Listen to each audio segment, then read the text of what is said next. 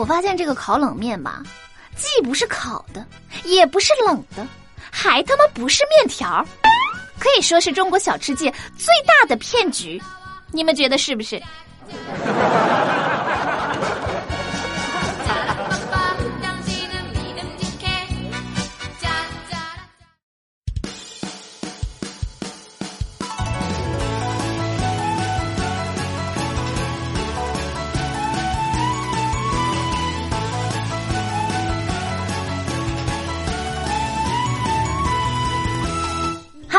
好，欢迎收听本期的《非离不可》，我依然是你们最最可爱的好朋友有小黎。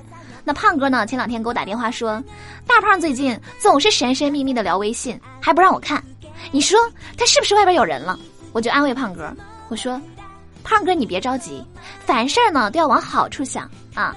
比方说媳妇儿出轨了，以后生出来的孩子或许能好看一点儿。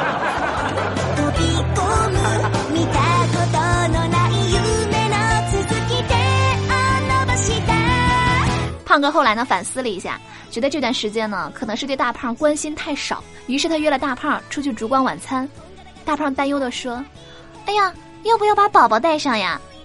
胖哥说：“不带。”大胖说：“咱俩出去吃大餐，不带上他不太好吧？”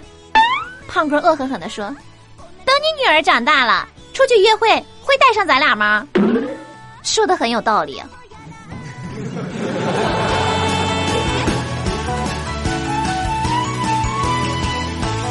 记得上初中的时候呢，有一次老师家访，老师到我们家之后呢，对我爸说：“啊，您好，我是您女儿的班主任，我叫金莲。”我爸高兴的说：“哎呀，您好啊，啊，您好，潘老师请坐。”我们班主任一脸黑线，强忍住怒意说：“不好意思，我姓金。”这尼玛就尴尬了呀。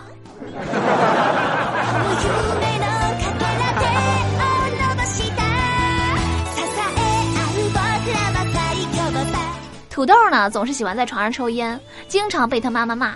前两天呢，土豆又在床上抽烟，还把被子给点着了。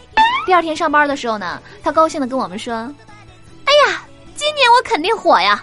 昨天我把被子给烧了。”我们就问他：“那你老妈没说什么吧？”土豆说：“没有啊，我妈一进屋就很关心的问我，怎么没把你给烧死呀？”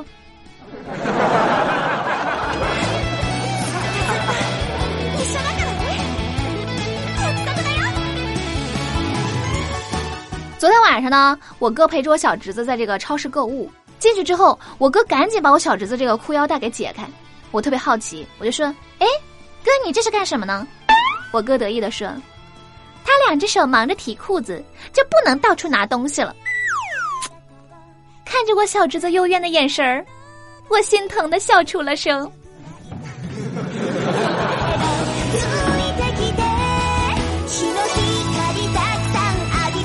想着马上就要过年了，是吧？还没给自己的购物车添点东西，于是呢，我就上班偷偷的在逛淘宝。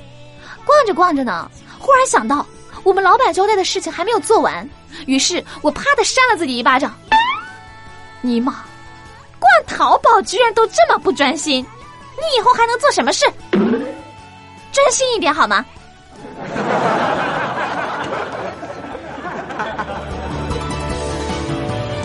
上周末我跟我妈一起逛街，我看上了一条特别漂亮的连衣裙，店员就说：“啊，这条裙子呢最适合那种气质优雅、长相甜美、仙气儿十足的女生。”我心想：“哎呀，那可能不适合我呀。”但是呢，我妈看着我就说：“啊，这种女生刚好这里有一个。”顿时我就感动了，我心想：“果然，女儿在妈妈的眼里总是最美的。”然后。然后我妈把包塞我手里，自己拿着连衣裙走进了试衣间。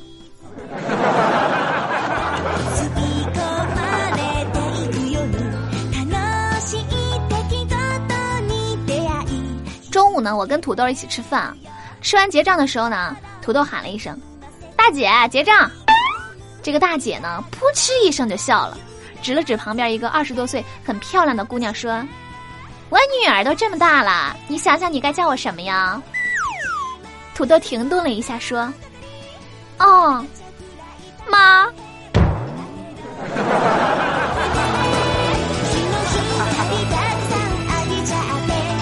小的时候看这个动画片吧现在回想起来呢总是感觉里面的人物都有缺陷。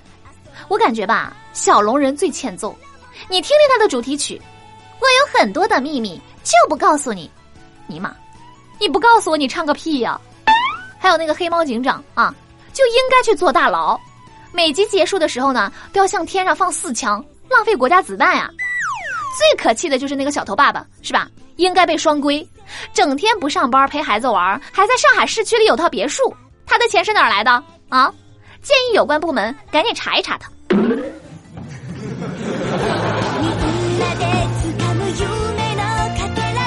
大胖和胖哥呢去超市，各自挑了一些东西，然后呢一前一后去了收银台。大胖走在前面，等收银员收完商品，大胖回过头对胖哥说：“哎，帅哥，你能帮我付一下账吗？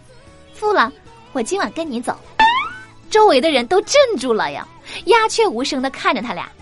但是，这不是高潮，真正的高潮是，就在胖哥掏出钱准备结账的时候，后面的一个小姑娘突然拍了拍胖哥的肩膀。小声的说：“帅哥，你把我的也付了吧，我也跟你走。”这尼玛就尴尬了呀！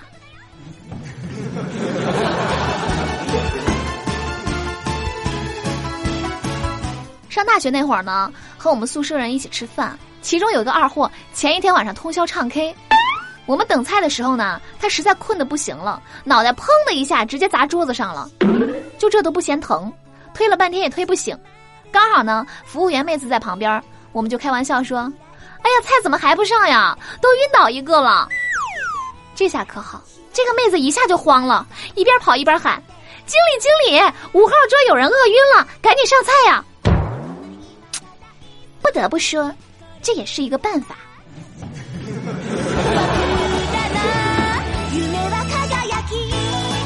上次出差啊，我在这个机场过安检的时候呢，前面一个妹子被拦住了，安检员呢从她包里找出了一名不明液体，妹子说是这个漱口水，安检员让她往嘴里喷一点，妹子特别愤怒，对这个安检员说：“这幸亏是漱口水呀，要是妇炎洁，你要让我现场用一用吗？”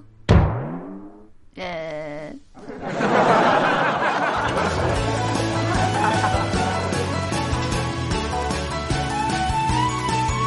好了，那我们今天的节目就是这样啦。想要参与话题互动，记得关注微信公众账号“有小黎幺二二七”，拼音的有小黎加上数字的幺二二七，在公众号每天推送的节目下方留言，就有机会上榜。点歌也是同样的办法，欢迎大家和我多多互动。